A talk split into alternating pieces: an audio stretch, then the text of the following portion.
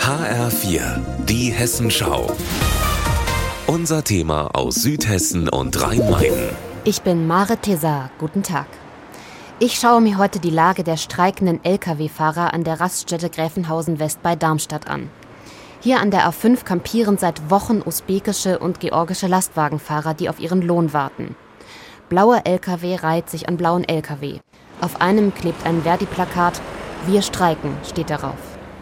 Daneben flattern eine usbekische und eine georgische Flagge im Wind.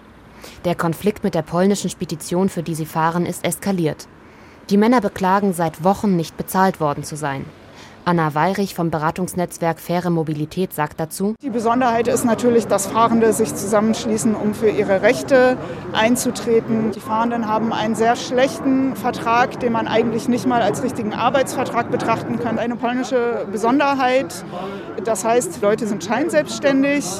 Ähm, das heißt, auf dem Papier sollen sie die volle Verantwortung tragen für das Geschäft, obwohl natürlich sie alle Arbeitsanweisungen vom Arbeitgeber kriegen, von ihm und seinen Weisungen abhängig sind.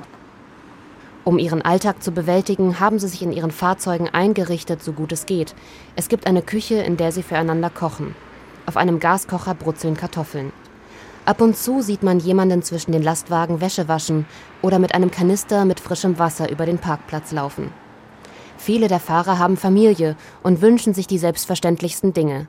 Fair bezahlt werden und ein ruhiges, normales Leben führen. Doch statt Osterfest mit der Familie warten jetzt wohl weitere Nächte in den Lastwagen auf sie. Das Problem betreffe einen großen Teil der Branche, sagt Michael Wahl, der ebenfalls vom Netzwerk Faire Mobilität vor Ort ist.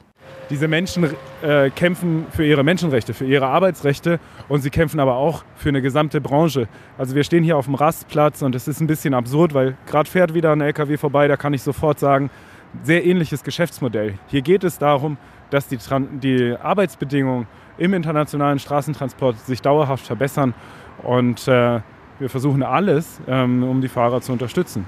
Wie lange der Streik der Lkw-Fahrer noch dauern wird, das ist zurzeit nicht abzusehen.